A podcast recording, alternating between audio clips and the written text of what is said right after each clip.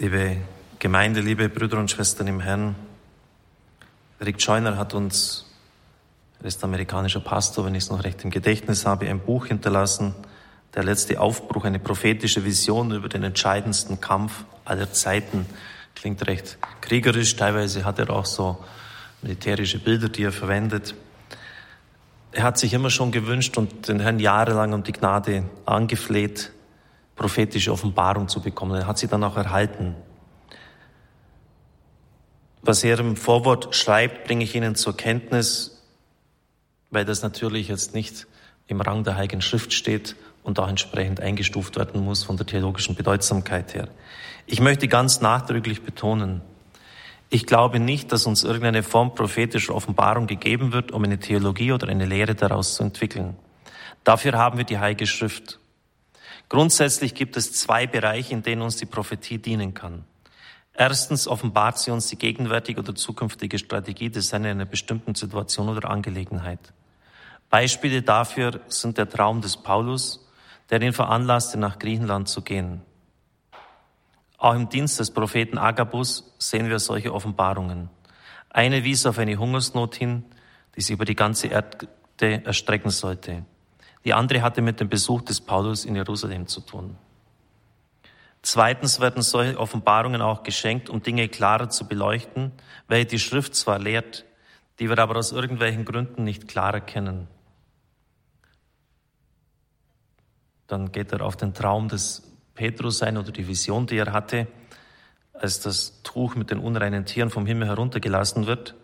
Das hat dazu gedient, den konkreten Willen des Herrn in der Situation zu zeigen aber letztlich darum, die eigentlich klare biblische Lehre zu verdeutlichen, dass auch Nichtjuden das Evangelium annehmen können.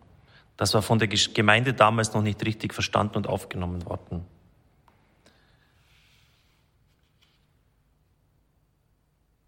Ich habe meine Erinnerung an bestimmte Details meiner Vision hinterfragen müssen. Der Leser sollte sich deshalb die gleiche Freiheit nehmen.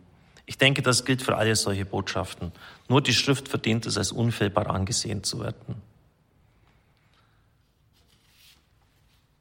Er hat im himmlischen Bereich eine Vision von den klugen und törichten Jungfrauen,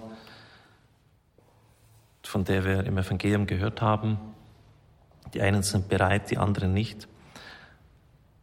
Er geht darauf ein, dass im Himmel so eine Art Aristokratie gibt.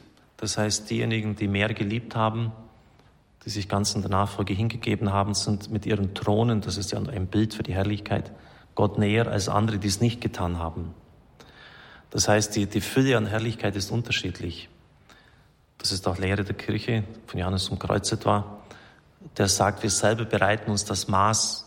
Die kleine Therese von Lisieux hat gesagt, es kommt darauf an, ob einer einen Fingerhut voll an Seligkeit und Glück von Gott bekommt oder ein ganzes Scheffel, mit dem er diese Herrlichkeit aufnehmen kann. Und das Schöne ist, dass es im Jenseits bei Gott keine, keine Missgunst und keinen Neid mehr geben wird. Derjenige, der einen Fingerhut voll hat, freut sich darüber und ist glücklich über den anderen, der einen ganzen Scheffel voll hat. Aber es sind unterschiedliche Grade. Unterschiedliche Grade des Fassungsvermögens der Herrlichkeit. Auch schon bei den Engeln sehen wir sie auch schon, diese Hierarchie der Engel. Und das hat jetzt wiederum mit den klugen und törichten Jungfrauen zu tun. Und als er im himmlischen Bereich sein darf, fühlt er sich schmutzig und dumm angesichts dieser gewaltigen und reinen Wesen, die vor ihm stehen. Wir haben schon unseren unverweslichen Leib, du aber noch nicht. Unser Verstand ist nicht mehr länger von Sünde getrübt. Deshalb sind wir fähig, ein Vielfaches von dem zu begreifen, was selbst der größte Denker auf Erden nicht ergründen kann. Und er meint dann auch, dass diese Fähigkeit zu verstehen die ganze Ewigkeit hindurch intensiviert wird. Das ist so, damit wir den Vater erkennen und die Herrlichkeit seiner Schöpfung verstehen können. Auf der Erde kannst du nicht einmal anfänglich verstehen, was der geringste dieser Heiligen hier im Himmel weiß. Und wir sind die geringsten von allen. Wie könnt ihr die geringsten sein, frage ich ungläubig. Es gibt hier eine Art Aristokratie. Der Lohn für unser irdisches Leben sind unsere ewigen Wohnungen, die wir hier für immer einnehmen. Diese großen Menschenmenge hier sind diejenigen, die der Herr im Evangelium die törichten Jungfrauen nannte. Wir haben zwar den Herrn gekannt und auf das Kreuz als das Mittel unserer Erlösung vertraut. Aber wir haben nicht wirklich für ihn gelebt, sondern für uns selbst. Wir haben nicht dafür gesorgt, dass unsere Gefäße mit dem Öl des Heiligen Geistes gefüllt blieben. Wir haben ewiges Leben, aber unser Leben auf der Erde haben wir vergeudet.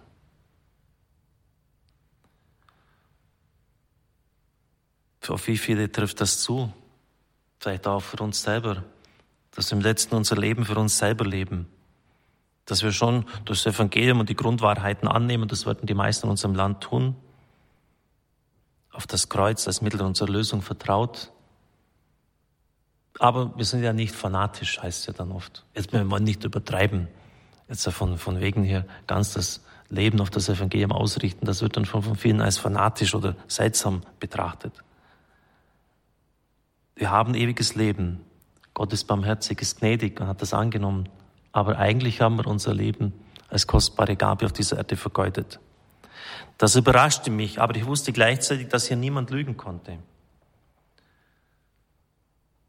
Im Gleichnis von den törichten Jungfrauen wende ich ein, riefen, riefen sie und schlugen an die Tür und baten, um aufzumachen. Und sie waren zerknirscht. Genau das taten wir auch. Der Gram, der Schmerz und der Kummer, den wir durchlitten, als wir erkannten, wie sehr wir unser Leben vergeudet hatten, waren weitaus schlimmer als das, was auf Erden erfahrbar ist.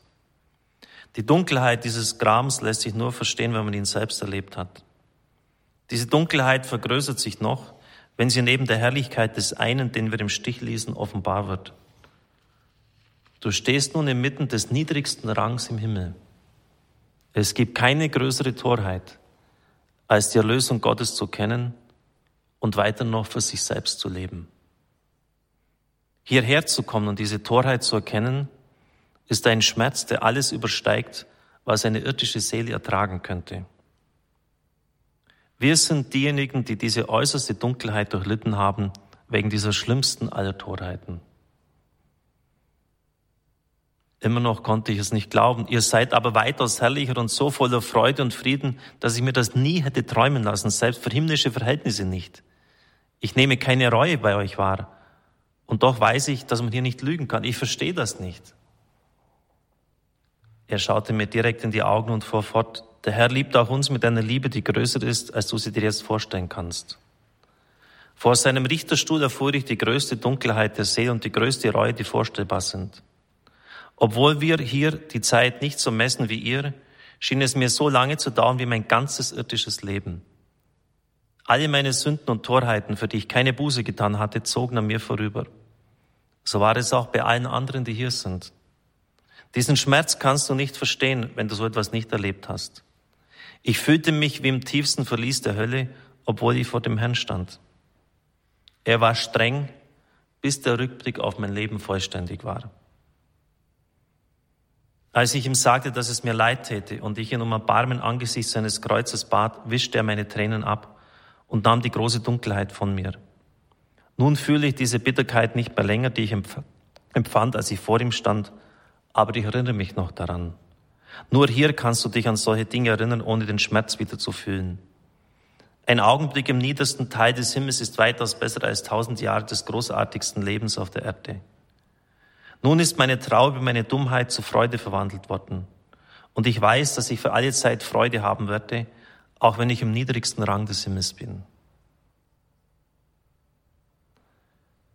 Soweit dieser Text, der schon auch eine Mahnung ist, genauso wie das Evangelium eine Mahnung ist, bereit zu sein. Und gern wird auch von den Kirchenvätern das Öl dieser Jungfrauen für den Heiligen Geist gedeutet. Der Heilige Geist kann auch ausgehen im Leben eines Menschen, wie das Öl, das sie nicht bereit hatten, sodass dann sie aus eigener Kraft ihr Leben führen, nicht mehr aus der Kraft des Geistes heraus, aus der Kraft Gottes. Das, was er hier schreibt, würden wir wohl als Katholiken als Fegfeuer bezeichnen. Vor Gott steht diese Person, dieser Mensch. Er sieht was er hätte tun sollen, was er nicht getan hat. Sünden, die er begangen hat, die er nicht bereut hat, wo die er keine Buße getan hat, vielleicht schon bereut, aber nicht aufgearbeitet hat.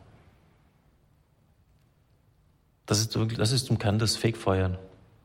Wir sehen Gottes Allmacht, Gottes Liebe, seine Barmherzigkeit. Wir sehen unser ganzes Leben. Und der Herr kann auch streng sein, bis der Rückblick auf das Leben vollständig war. Und der Herr hat dann diese große Dunkelheit genommen und er ist voller Freude, auch im niedrigsten Rang des Himmels. Hierher zu kommen und diese Torheit zu erkennen, dass man nur für sich selbst gelebt hat, ist ein Schmerz, der über alles hinausgeht, was eine irdische Seele ertragen könnte. Es ist die schlimmste aller Torheiten. Lassen wir das auch wirklich in unser Inneres eindringen dass wir nicht selbstherrlich leben.